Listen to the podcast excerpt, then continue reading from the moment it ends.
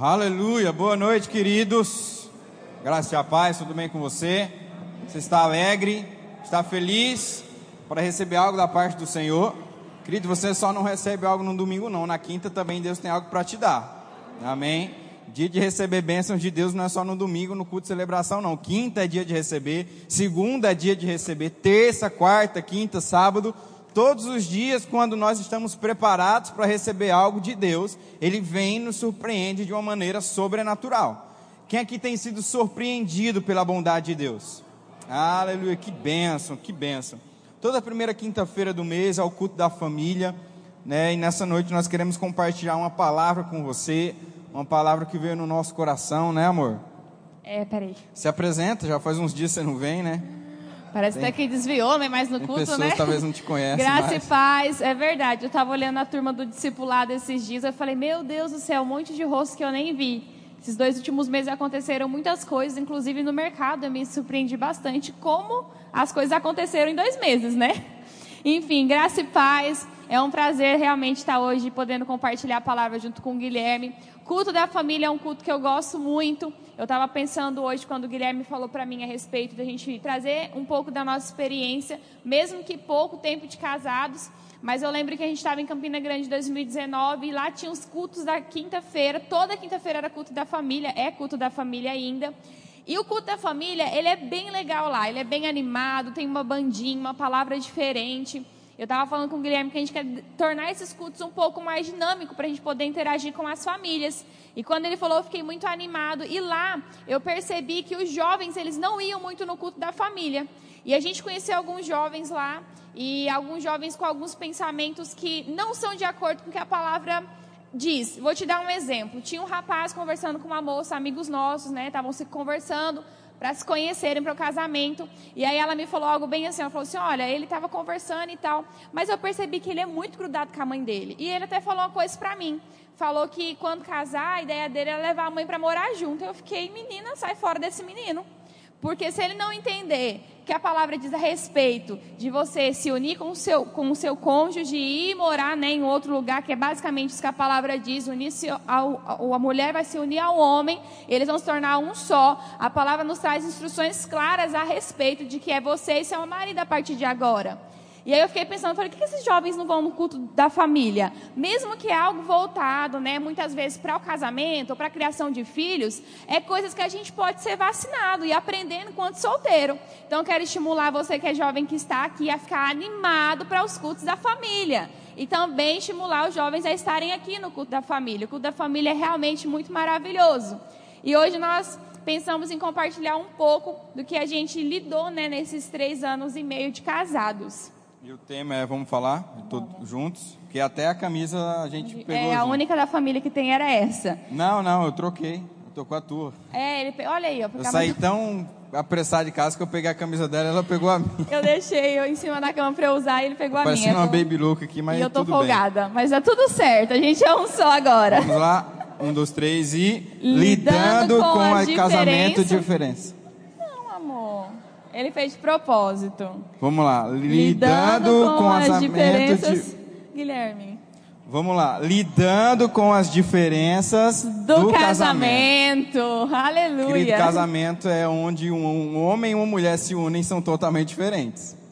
E a gente vai aprender um pouquinho como lidar com isso. Eu quero que você feche sua cabeça, feche sua cabeça, ó. Curve seus olhos, Feche seus olhos. feche seus olhos, curva sua cabeça. Vamos estar orando. Tudo isso foi de propósito, tá?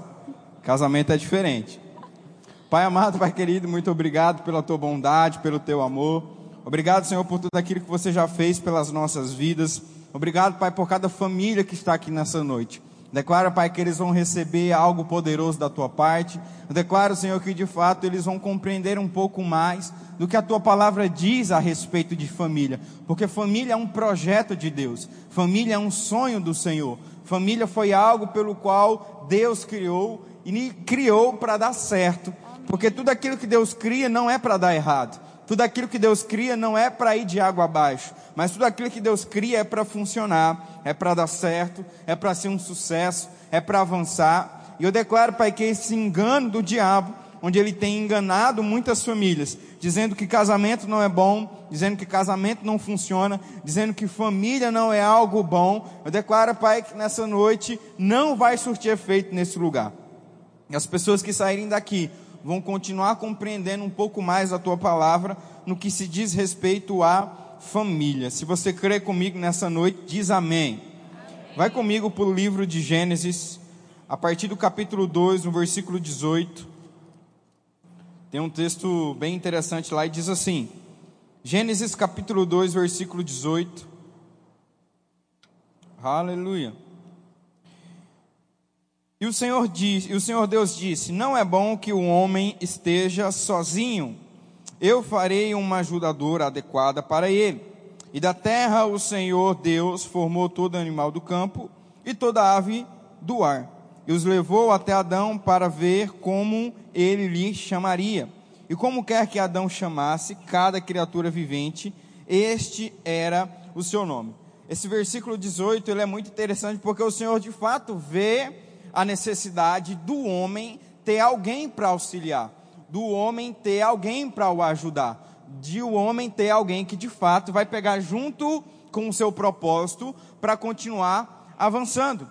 Porque isso é muito importante quando você está querendo formar uma família. Isso é muito importante quando você está no passo de procurar alguém para passar a eternidade ao seu lado, para passar alguém com você, alguém nessa terra do seu lado. Porque deixa eu te falar uma coisa, casamento é para sempre. Amém. Aleluia. Casamento foi feito para sempre. Quando você escolhe uma mulher para estar ao seu lado, você sendo homem, e quando você, homem, escolhe uma mulher para estar ao seu lado, Deus entende que aquela pessoa é de fato alguém que você vai passar o resto dos seus dias aqui. Porque casamento não é feito para acabar. A Bíblia diz no Evangelho de Mateus que aquilo que Deus une, o homem não separa. Jesus falando, olha só, aquilo que Deus une, o homem, aquilo que Deus une, o homem, ele não separa. O casamento é feito para sempre. Mas o que, que o diabo tem muitas vezes feito? Enganado as pessoas, enganado os casais. Muitas vezes na primeira discussão, na primeira briga, ou quando muitas vezes você não vê uma mudança do teu cônjuge, o primeiro pensamento que passa pela sua cabeça é vou me separar. Por que isso passa pela sua cabeça? Porque tem se tornado comum as pessoas se divorciarem. Tem se tornado comum as pessoas se separarem tem se tornado comum os casamentos serem destruídos. Mas, querido, não é a forma que Deus planejou para ser, não é a forma que Deus projetou para ser. Tudo o que o Senhor fez foi feito para dar certo. E a Bíblia, ela tem um manual, ela tem as instruções, ela tem as dicas de como fazer um casamento muito bem sucedido. Então Adão está lá no jardim do Éden, vê tudo pronto, e Deus fala: olha só, não é bom que o homem seja só, eu vou fazer para ele uma ajudadora, uma auxiliadora, alguém que vai pegar junto com ele no quê? No seu propósito. Porque isso é muito, isso é muito importante para você que está querendo procurar uma família. Antes de procurar se unir com alguém, saiba quem você é em Deus. Porque quando você não sabe quem você é em Deus, você está perdido. E quando você está perdido, ninguém segue você. Muitas pessoas elas estão se frustrando porque elas não conseguiram se encontrar e porque elas não sabem quem elas são, não sabem a sua identidade, não sabem o seu propósito, não conseguem trazer um entendimento a respeito da família correta, trazendo frustração para si, para o seu cônjuge, para toda a sua família, porque não sabe quem são em Deus. Antes do Senhor fazer uma mulher para Adão, Deus já tinha dado o propósito, a missão de Adão. Em Gênesis 1, 26, façamos o homem a nossa imagem conforme semelhança e o quê? E ele domine sobre todas as aves, animais e seres que rastejam na terra. Adão, eu vou te dar o jardim do Éden e esse lugar é para você governar, é para você cuidar, é para você apacentar, é para você de fato trabalhar em prol desse lugar que eu te dei. Antes de Adão se casar, ele já tinha muito bem impregnado nele qual era o propósito dele, qual que era a missão dele, o que, que ele tinha que fazer na terra. Por quê? Porque a maioria das pessoas que hoje passam por depressão, ansiedade, coisas do tipo, a maioria dessas pessoas são porque não sabem quem são, não sabem para onde vão e não sabem porque foram chamadas. Porque, querido, bens materiais, coisas do tipo não satisfazem o teu verdadeiro ser. Porque o que vai fazer de fato você entender e viver em prol da palavra é o teu chamado, é aquilo que você nasceu para ser. O que, que leva um homem a ser preso, a ser espancado, a ser aprisionado, a ser esquecido, a ser traído, a sofrer vários naufrágios e ainda continuar alegre no Senhor? É um homem que entendeu muito bem o seu propósito. Estou falando do apóstolo Paulo. Nós temos dezenas de outros homens na, na Bíblia que entenderam muito bem o seu propósito e estavam prontos agora para constituir uma família. E querido, foi o que aconteceu comigo. Eu já tinha passado por outro relacionamento na minha adolescência, né? Dalila não foi minha primeira namorada, né? Eu fui o primeiro eu, namorado ele dela. Ele foi meu primeiro namorado, né? Mas... e aí eu estava cansado, falei, não, eu quero agora alguém para casar. Por quê? Porque o Senhor estava me cobrando muito a respeito do meu chamado. E eu sabia que eu precisava de alguém para estar ao meu lado, para se unir ao meu chamado. Porque muitas pessoas elas têm se decepcionado, porque elas não têm procurado pessoas que se agregam ao seu propósito. Pastor, mas e agora? Eu casei com alguém que não agrega no meu propósito, no seu chamado. Tudo bem, tem um, uma solução para tudo. Nessa noite a gente vai conversar um pouco também sobre isso.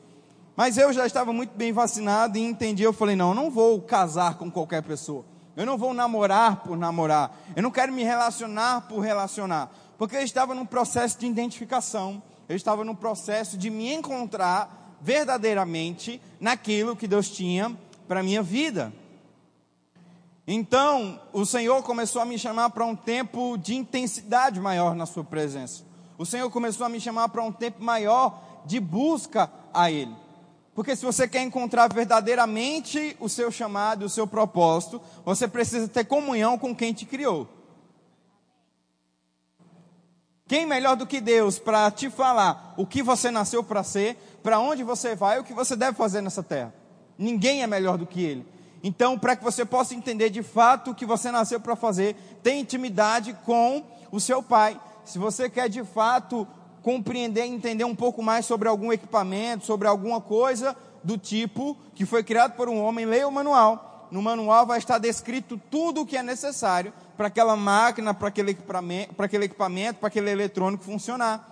Da mesma forma somos nós. Muitas pessoas elas não conseguem se encontrar naquilo que Deus tem para as suas vidas, porque elas não têm intimidade com Deus, não têm intimidade com a sua palavra, não têm intimidade com quem as fabricou. Eu estava num processo de identificação, de de, de, de fato entender e compreender um pouco mais para o que eu nasci, para o que eu deveria fazer aqui.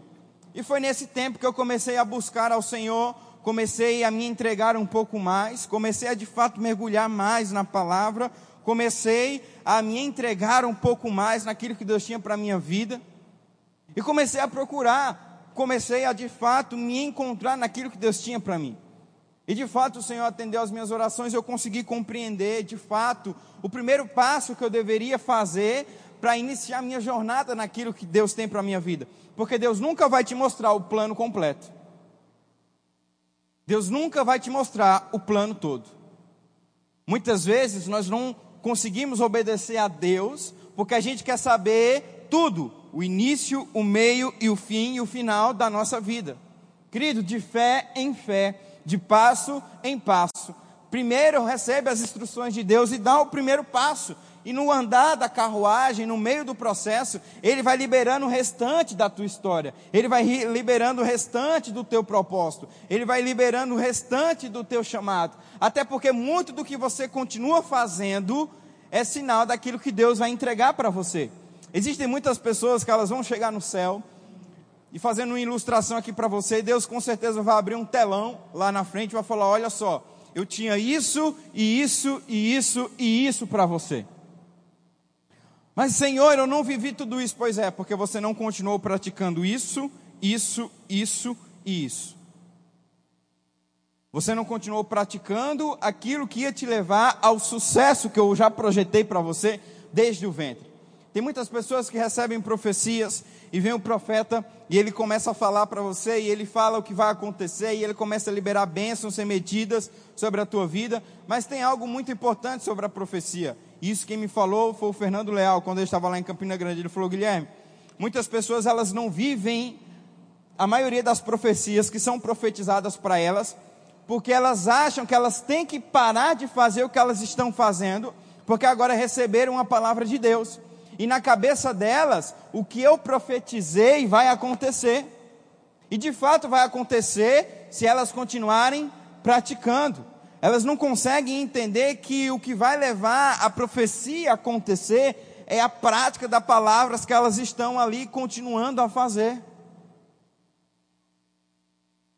E muitas vezes nós paramos no meio do caminho. Muitas vezes nós paramos no meio da trajetória. Porque a gente quer entender o plano completo. Querido, Deus vai liberando aos poucos aquilo que de fato Ele tem para as nossas vidas. Eu só te falo uma coisa: obedeça a Deus. Siga o plano, obedeça. Se Ele pedir para você colocar o pé, coloque. Se Ele pedir para você ir, vá. Se Ele pedir para você ficar, fique. Se Ele pedir para você dar, dê. Se Ele pedir para você falar, fale. Obedeça ao Senhor e com certeza a sua vida e a vida da sua família nunca mais serão as mesmas. E graças a Deus, querido, naquela busca constante no Senhor, eu consegui me encontrar e de fato identificar o primeiro passo ali daquilo que Deus tinha para a minha vida. E foi aí que a Dalila chegou, né? Dalila chegou na igreja em 2017, né? Foi 2016, né? 2016. E ela chegou ali e eu me lembro da Dalila, a gente ainda estava naquela igreja ali, sem ser a última antes de vir para cá, aquela da Itaúbas ali. E eu me lembro que ela chegou na igreja e tal, e me chamou a atenção de cara, assim. Só que eu falei, rapaz, eu estou focado aqui em Deus, né? Não, não vou perder tempo com essas coisas. E continuei ali, trabalhando, focando em Deus. E sabe, as coisas elas começaram a acontecer. Eu me lembro que naquele, no outro ano eu fui responsável pela caravana do JPN, que é o evento de jovens lá de Campina Grande. E a Dalila, ela começou a me ajudar. E a partir dali eu comecei a enxergar características na vida dela que se encaixavam com o meu propósito. Isso é muito importante. A pessoa que vai estar do seu lado precisa compactuar com o mesmo propósito que você tem para a sua vida. Tem muitas pessoas que elas não fazem esse tipo de questionamento e elas casam e dentro do casamento falam: "Ah, eu tenho chamado para a China". Não, não, eu tenho chamado para a África. E agora, como é que vai fazer? Não sei.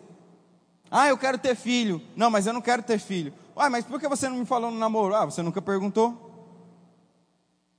Então eu comecei a fazer perguntas e questionamentos durante o namoro que de fato batiam com o propósito pelo qual eu queria alguém do meu lado. Eu queria alguém para passar a, os dias aqui na terra comigo. Eu queria de fato alguém que pudesse me ajudar e me auxiliar naquilo que Deus tinha para a minha vida.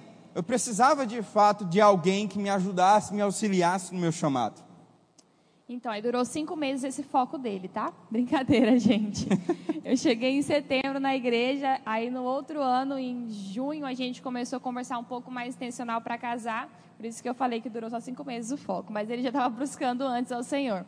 E foi uma coisa interessante, porque quando eu cheguei na igreja, no Verbo da Vida, eu vim com a gente vai falar um pouquinho sobre a diferença. O Guilherme falou sobre a gente entender quem nós somos. Primeiramente, é muito importante a gente saber que nós somos em Cristo, aquilo que nós somos chamados para fazer, para quando a gente entra em um relacionamento, a gente não está buscando esse, muitas vezes um vazio, né? Que as pessoas ficam, ah, porque é um vazio que eu preciso preencher, preencher. Mas muitas vezes isso, muitas vezes não. Esse vazio você preenche ele com o Senhor. E muitas vezes a gente vê meninos e meninas buscando isso em outra pessoa ou em outro relacionamento.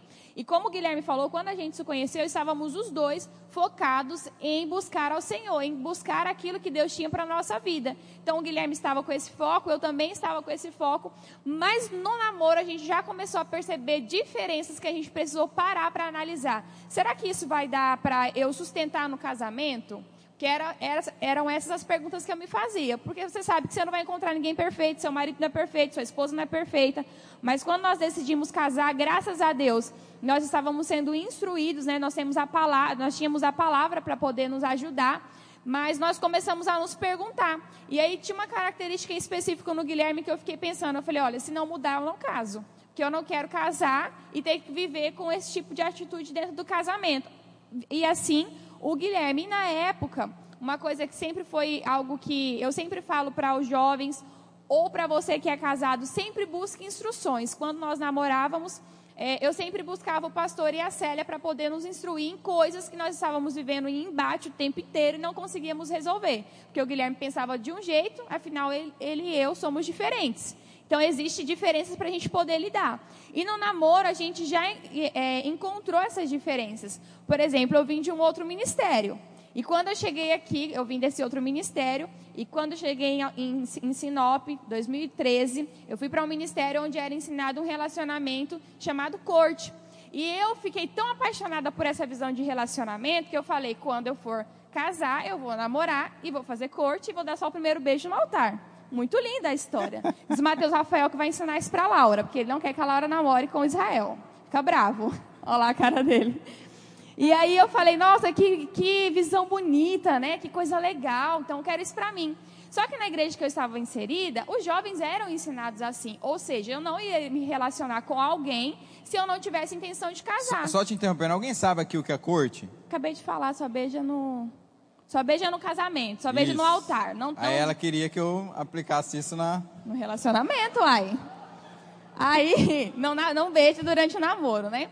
Aí eu fiquei toda animada e tal. Falei, que legal, que visão bonita. Então, o que, que eu entendi? É que eu não me relaciono com ninguém se eu não tenho intenção de casar. Eu tinha 17 anos, eu não tinha intenção de casar. Então, eu não dava conversa para nenhum menino. O que, é que a palavra diz para os solteiros? Aquele, aquele que é solteiro busca fazer as coisas do Senhor.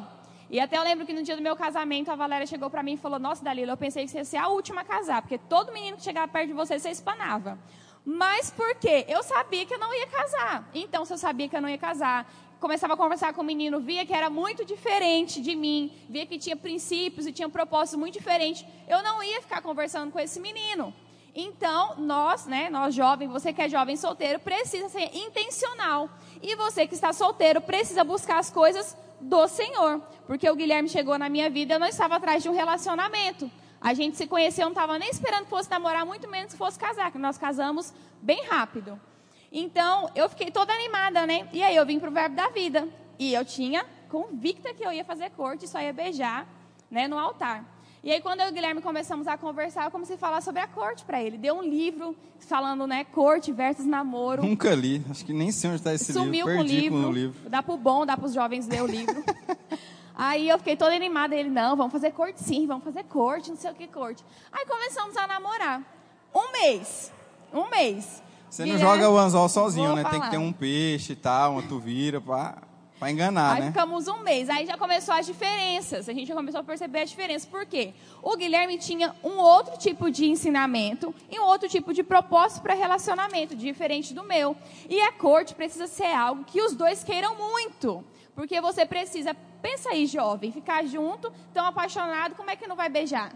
Então tem que ser algo que os dois queiram muito, tem que ser algo que eles precisam ter equilíbrio, poder, né? Vamos sair para o cinema, vamos comer junto, já vai embora, ninguém fica junto. Então o namoro tem que ser assim, na corte. E aí toda vez que o Guilherme me levava em casa, o Guilherme tentava me beijar. Aí eu fiquei indignada. Eu fui falar com uma amiga minha, falei com a Geis na época. Falei, Geis, Guilherme, olha só, falou pra mim que ia fazer corte, fica lá falando que vai fazer corte, mas toda vez que vem em casa, fica tentando me beijar. E eu ficava brava. E a gente começou a ter conflito no primeiro mês de namoro. Porque eu queria uma coisa e ele queria outra. E aí eu fui conversar com ele e falou assim: ah, essa história de corte, não quero fazer esse negócio, não. E aí ficou bravo, enfim, a gente teve a primeira discussão séria no namoro por causa da corte. Mas aí a gente já corte teve. Corte é do diabo. Não é, não. Brincadeira, brincadeira. Repreendido, menino. Então a gente teve a, primeiro, a primeira diferença grande, que era grande para um relacionamento já no início. E aí, depois que nós casamos, para resumir, né, tivemos várias diferenças no namoro. Fomos instruídos pelo pastor Gilmar pela, série, pela Célia diversas vezes, como a gente né, precisava se comportar, proceder. Fomos amadurecendo nesse processo. E aí nós casamos. E aí no casamento nós também tivemos diferença. E eu vou falar já tudo que eu preciso falar para depois já passar para você encerrar. Senão não vai dar tempo.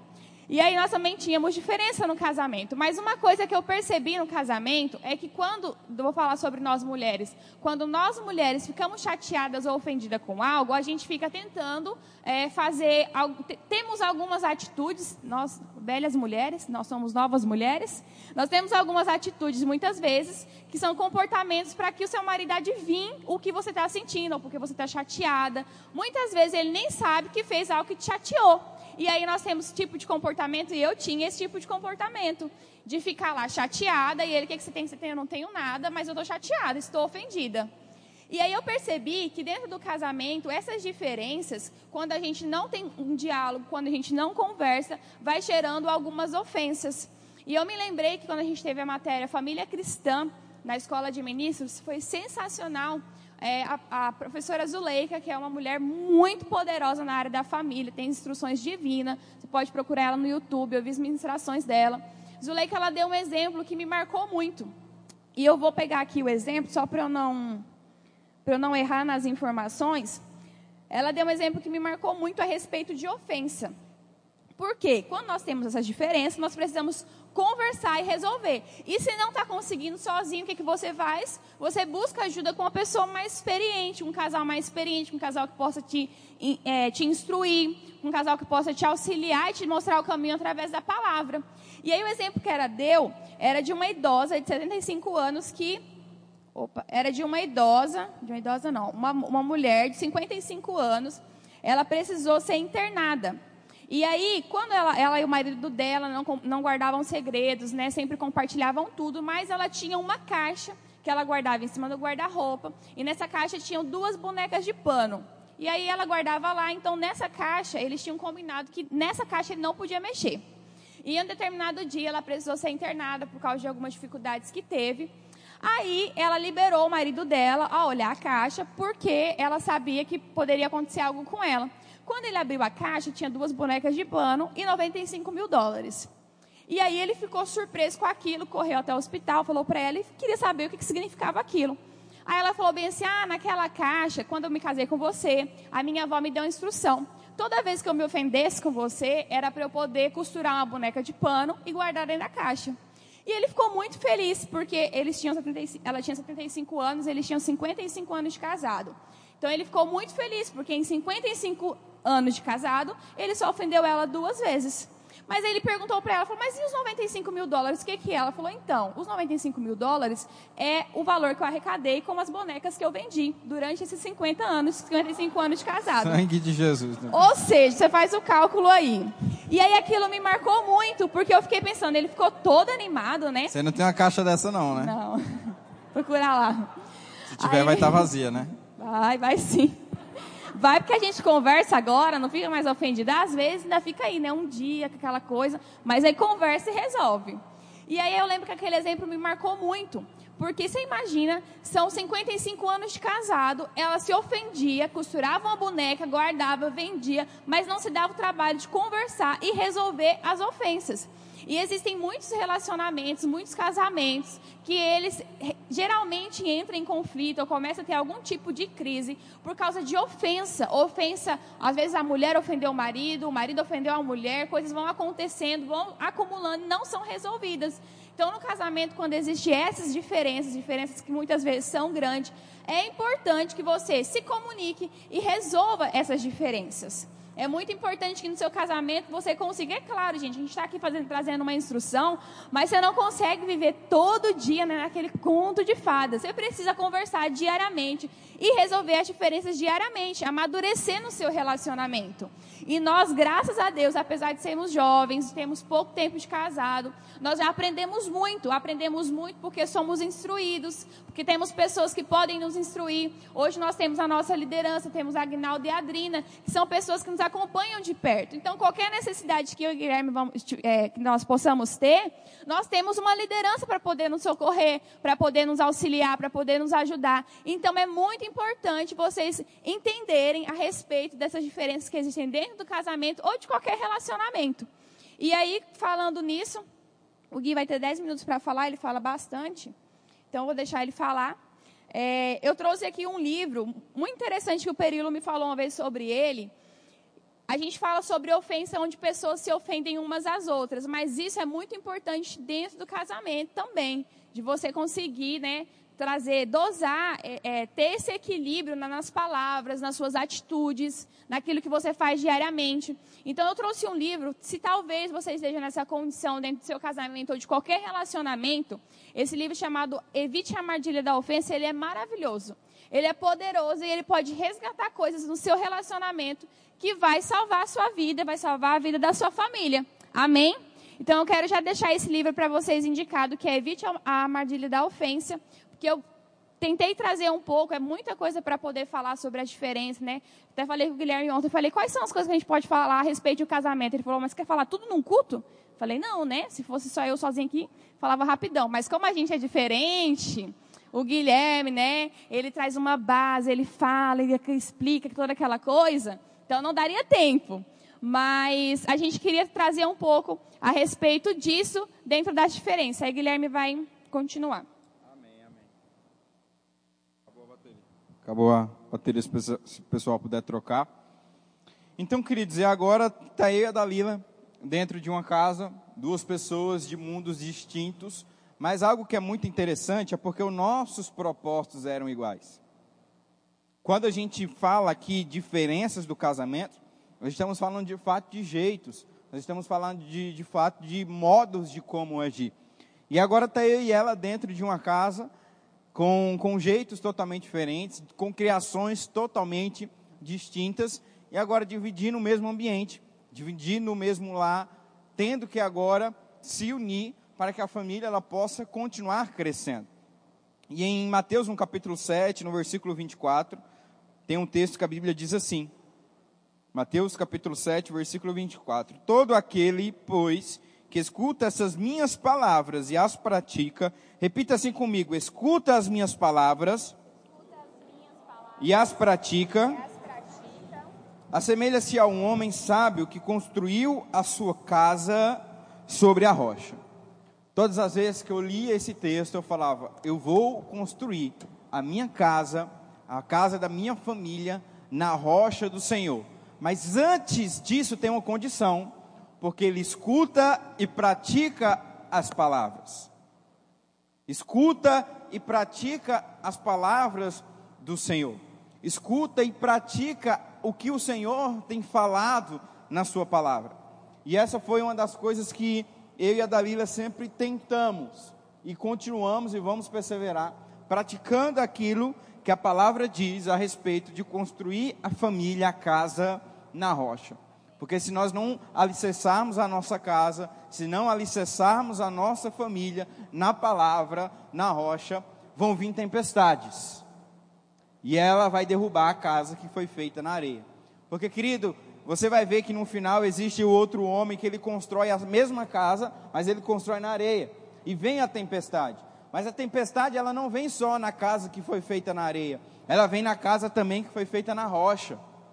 Mas qual que é a diferença? A casa que escutou e praticou as palavras do Senhor, veio as tribulações, veio as dificuldades, veio o vento, veio a tempestade, mas não caiu. O diabo ele está totalmente empenhado em destruir as famílias. O diabo está totalmente empenhado em destruir os lares o diabo está totalmente empenhado em acabar com os casamentos. Porque ele sabe que uma família estruturada, uma família bem solidificada, uma família bem alicerçada na palavra, é uma família que avança, é uma família que cresce, é uma família que vai desfazer as obras de Satanás quando se levantar. Aleluia. Quando a tua família está baseada na palavra, querido, não é só o homem, não é só a mulher, mas é o homem, é a mulher, é os filhos, é os filhos dos seus filhos. Sabe, querido, meu pai, ele tem desfeito as obras de Satanás em Macapá, e ele me deixou aqui, eu estou desfazendo as obras de Satanás em Sinop. A tua família é uma extensão da palavra do Senhor. A palavra do Senhor não vai acabar em você, mas ela passa de geração em geração e em geração. E é por isso que o diabo ele tem se empenhado tanto em destruir os lares as famílias, porque ele sabe que uma família desestruturada, uma família que não tem base na palavra, ela logo se acaba, e isso é bom para o reino dos infernos. Mas, querido, quando uma família é bem estruturada e baseada na palavra, aleluia, ela cresce e ela avança. E passou como lidar com as diferenças. A minha esposa, o meu marido, como lidar com pessoas que, com o meu marido, com a minha esposa que é diferente. Sabe, querida, a primeira instrução para você é edifique o seu lar na palavra. Edifique o seu lar na rocha. Edifique o seu lar nos princípios da palavra. Edifique o seu lar nos princípios bíblicos. Sabe que existia uma determinada fase da minha vida onde de fato eu vim, eu vim forçado para a igreja. E graças a Deus pela vida dos meus pais, porque, sabe, querido, aquelas atitudes me fizeram de fato estar exposto à palavra de Deus. Mas o que, que nós vemos? Nós vemos hoje em dia crianças mandando nos seus pais. Querido, você é autoridade do seu lar. Ei, homem, você é autoridade da sua casa. Enquanto pessoas estiverem lá, enquanto teu filho ou tua filha estiver lá, tem que seguir as tuas ordens e as tuas instruções. Se não está concordando, você abre a porta e fala, filho, olha lá, vai ganhar o mundo. Eu sei que parece duro, querido, mas nós precisamos falar essas verdades, porque os papéis estão invertendo. Os papéis estão mudando. O patriarca da casa é um homem. O Senhor nos constituiu e nos deu espiritualmente, mentalmente, habilidade e condição de estarmos à frente dos lares. E quando esse papel ele está invertendo, as famílias estão destruídas. E nós precisamos de fato manter o zelo pela palavra, manter o zelo pelos princípios. Eu me lembro que eu e a Dalila, nós viemos de, uma, de um mundo totalmente diferente quando se trata de finanças. Eu vim de um lar onde de fato, muitas vezes, nós não tínhamos o que comer, e passávamos necessidade, ela já veio de um lar onde tudo que ela tinha era suprido, até muito mais. Eu me lembro que quando a Dalila trabalhava, vou contar essa história lá do emprego, posso contar? Vou contar. Dalila trabalhava no emprego, ganhava muito bem, mas ela não tinha gestão, não tinha organização. Ela dava conta de. Você está chorando? Ah, tá. Ela dava conta de acabar com o salário dela e ainda ligava, pedia para o pai dela para continuar pagando as contas dela.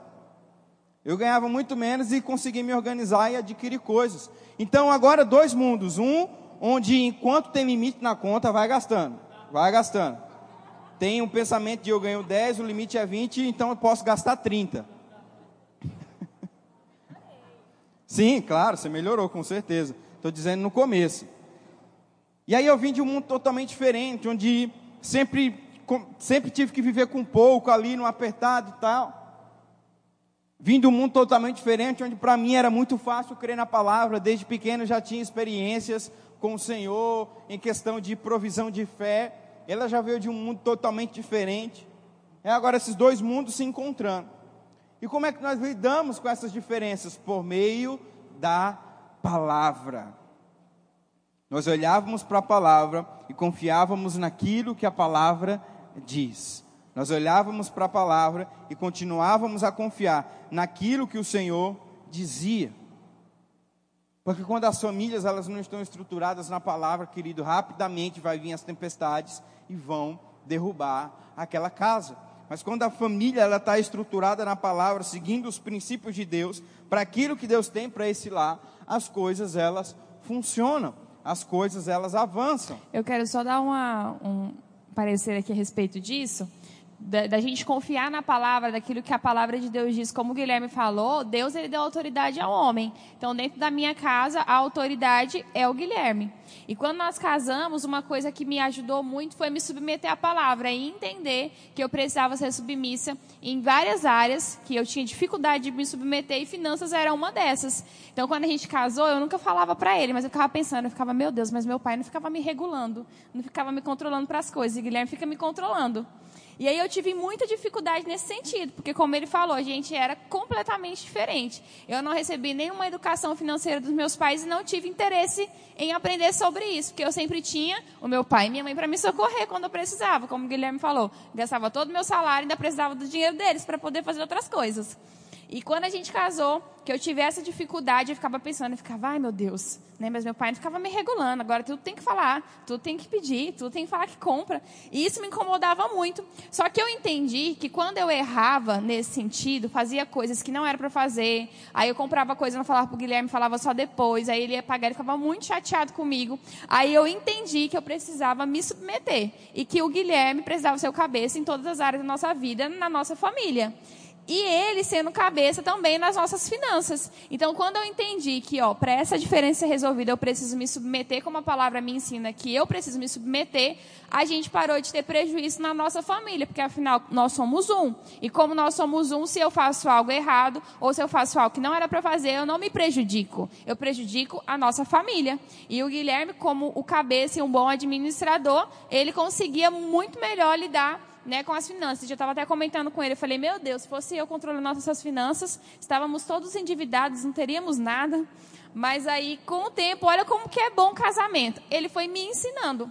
Hoje eu sou uma pessoa completamente diferente, nós estamos no processo ainda, não é muito fácil, mas estamos no processo. E eu sou uma pessoa muito diferente, que consigo hoje auxiliar o Guilherme até para que a gente possa construir as coisas juntos. Mas, como o Guilherme falou, as diferenças a gente consegue fazer praticando a palavra. Foi fácil no começo? Não foi fácil me submeter nessa área, porque era uma área que eu tinha total liberdade. Mas a palavra me instrui que eu preciso ser submissa ao meu marido. E essa era uma área que eu não conseguia me submeter, mas eu decidi praticar a palavra. Quando eu decidi praticar a palavra e me submeter nessa área, as coisas começaram a fluir e andar muito melhor.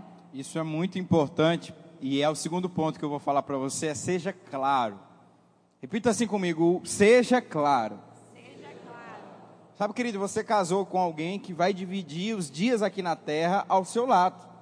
E eu não acho justo você esconder as coisas da sua esposa. Ou você, esposa, esconder as coisas do seu marido. Por quê? Porque quando você tem clareza, quando você mostra o que está acontecendo, fica mais fácil do outro pegar junto. Até porque é uma família e todos estão caminhando para o mesmo lugar, o bem maior da família. E eu sempre fui muito claro com a Dalila e eu falei: olha só, a gente ganha isso, gasta isso, e durante um tempo a gente vai precisar reduzir aqui. Por quê? Porque nós temos metas, nós temos objetivos, nós temos conquistas aonde nós devemos chegar. E como é que nós vamos fazer isso? A gente vai fazer assim, assim, assim, assim e assim.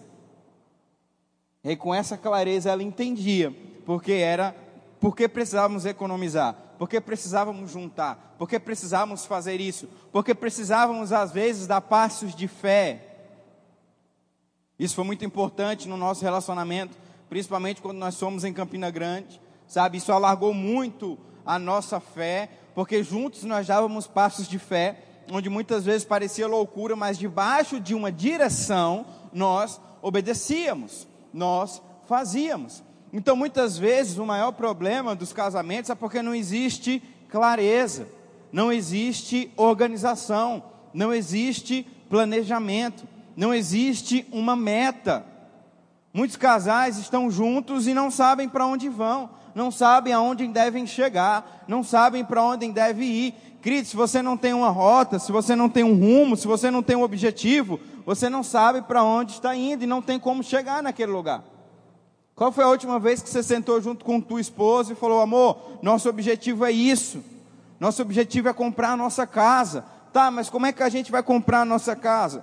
Tá, e naturalmente falando, se a gente fizer isso, isso, isso, vai começar. Vamos crer em Deus e fazer a nossa parte também. Ah, o nosso objetivo é conquistar um carro. Como é que nós vamos fazer isso? Olha só, naturalmente falando, a gente tem que fazer isso, isso e isso e continuar confiando em Deus para o milagre acontecer. E aí depois que você atingir o teu objetivo, você traça outra meta, você traça outro plano. Mas o que muitas vezes eu e a Dalila aconselhamos alguns casais é que são casais que não têm meta, são famílias que não têm objetivo, são famílias que não têm um planejamento, são famílias que não sabem para onde estão indo e é por isso que estão perdidos. É por isso que estão desnorteados, porque não tem um caminho a se seguir, não tem um planejamento para onde deve ir.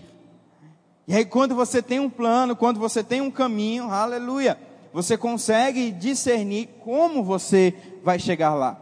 Então, o segundo ponto para falar para você nessa noite é: seja claro. Se você não é claro, a primeira coisa quando você chegar na sua casa hoje é seja claro com a sua família, com a sua esposa. Pegue ela, mostre tudo.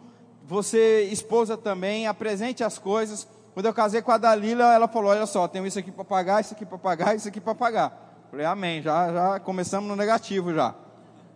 Mas tudo certo. Agora era minha esposa, a gente trabalhou, pagou, estamos continuando avançando e crescendo. Mas o que não pode ter, querido, é clareza. Você precisa ser claro na sua família. Você precisa mostrar de fato as coisas. Por quê? Porque a mulher, ela é muito visual. A mulher, ela é muito de fato de ver. Ela é muito de fato de estar olhando e vendo as coisas ali. E muitas vezes a gente, homem, é Deus dará, vai indo, vai indo, vai indo, vai indo, vai indo. E sabe, querido, talvez a tua esposa ela vai pegar durante um tempo com você. Mas se ela não vê que tem uma organização, um planejamento, um objetivo, dificilmente ela vai continuar com você. Mas sabe, quando ela vê que você é um cara de fato, o cabeça, e aí entra o terceiro ponto que eu quero falar aqui com você: seja o cabeça do seu lar, seja o patriarca da sua família. O que nós temos visto muitas vezes não são patriarcas, mas são matriarcas.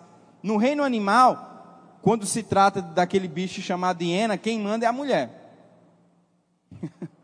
e o que nós temos visto muitas vezes são mulheres dominando as casas e os maridos ficando embaixo. Querido, não foi desse jeito que Deus organizou, não foi desse jeito que Deus criou. Deus criou o homem para estar na frente, Deus criou o homem para ser o cabeça, Deus criou o homem de fato para estar governando e cuidando do lar. Quando o papel ele inverte, quando o papel ele muda, a família ela começa a se desestruturar. Por quê? Porque família é um projeto de Deus. Família foi algo que Deus planejou. Família foi algo que Deus criou. E no nosso relacionamento, a Dalila também ela é muito para frente, eu também sou muito para frente. Então, algumas vezes eu tive que frear ela, outras vezes ela de fato enxergou pela palavra e se policiou. Por quê? Porque não é para prevalecer a minha vontade ou a vontade dela, é para é prevalecer a palavra. Querido, quando você colocar a palavra de Deus na tua família, ela nunca mais vai ter problema. Ela nunca mais vai ter dificuldade para continuar avançando. Talvez vão se levantar ventos e tempestades, mas não vão derrubar a tua casa. Por quê? Porque a visão de vocês é de fato a palavra. Quando nós temos dúvidas ou dificuldades, nós vamos para a palavra. E ela falou algo aqui muito interessante, é o que tem, é o que salvou muitas vezes o nosso casamento, e eu creio que é o que vai continuar salvando, é que muitas vezes nós pedimos ajuda. Às vezes a gente aconselha alguns casais, quanto tempo vocês estão com esse problema? Ah, já faz uns quatro anos. Quatro anos, e por que não pediram ajuda? Ah, a gente ficou com vergonha, não sei o que e tal. São as pequenas raposinhas que vão destruindo a vinha. São as pequenas coisas do dia a dia, do cotidiano, que vão destruindo as famílias. E sabe que às vezes a gente achava que era a maior coisa do mundo. Aí chegava alguém, no caso, o meu pai e a minha mãe, que naquele tempo eram os nossos pastores, e nos aconselhavam e nos mostravam a realidade como era, de como fazer. E aquilo que parecia a maior dificuldade do mundo, em uma simples conversa, continuava a se resolver e continuava a caminhar. Então isso é muito importante dentro do casamento de vocês. Busquem conselhos, busquem ajudas. Quando as coisas parecerem difíceis, chamem alguém de confiança. Eu e a minha esposa, nós estamos aqui. Nós temos um corpo pastoral também que está disponível para te ajudar, mas não fica acumulando essas coisas. Isso com certeza tem destruído muitas famílias e muitos casamentos, e não é o que Deus quer, não é a vontade de Deus, não é o plano de Deus. Deus de fato criou a família para permanecer firme na Sua palavra e continuar avançando nessa terra. Amém? Amém. A gente está encerrando, mas antes eu queria estimular você, né? Nós, temos, nós falamos a respeito de poder lidar com as diferenças através da palavra. E é muito importante também quando a gente adquire literaturas para poder nos instruir. Existem ensinamentos preciosos de grandes homens e mulheres de Deus, que pode, dicas práticas que podem nos ajudar e nos instruir. Como eu já indiquei para você esse livro, Evite a Armadilha da Ofensa, eu quero indicar outros dois livros Um é esse aqui, Construídos para Durar. Esse livro fala sobre você construir relacionamentos duradouros. E aí ele tem um capítulo específico que ele fala sobre a importância de se comunicar com o cônjuge e, dar bem, e se dar bem com seus parentes. Mas os outros capítulos também vão te ajudar muito é, a, ter, a ter relacionamentos né, mais fortes. E o outro livro é desse homem de Deus, Luciano Subirá, que fala sobre o propósito da família. Esse livro e o livro Como Flechas, que é um livro voltado também para a criação de filhos, que fala um pouco sobre filhos, são livros poderosos. Então você não pode sair daqui hoje sem adquirir um desses três livros, né? Para poder te instruir. Ah, mas está tudo bem na minha família, está tudo bem na minha casa, glória a Deus. Compra, dá para alguém de presente. Ou lê para você aprender coisas novas. Amém? Amém, queridos. Eu queria que você pudesse ficar de pé. Queria estar chamando o grupo de louvor. Nós vamos fazer uma oração. Aleluia. Eu queria que você pudesse pegar na mão da tua esposa, do teu marido. Você que não tem, vai declarando aí pela fé. Ou se ele ou ela não está aqui, faz essa oração pela vida deles. Amém. Aleluia. Eu queria que a gente pudesse está intercedendo uns pelos outros agora, você pelo seu marido, você pela sua esposa. Sabe, se você chegou obrigado aqui, já pede perdão, já faz uma oração aí com ele, com ela. Amém? Eu quero que você possa orar um pelo outro. Isso é muito importante no teu relacionamento, isso é muito importante no teu casamento. Que vocês tenham, de fato, esse hábito de um estar tá orando pelo outro, de um estar tá orando pela família um do outro de um estar orando de fato para o casamento de vocês continuarem crescendo e avançando. Porque essa é a vontade de Deus. E o diabo muitas vezes ele tem levantado circunstâncias, dificuldades para tentar entristecer ou até mesmo pensamentos de separação chegarem na casa de vocês.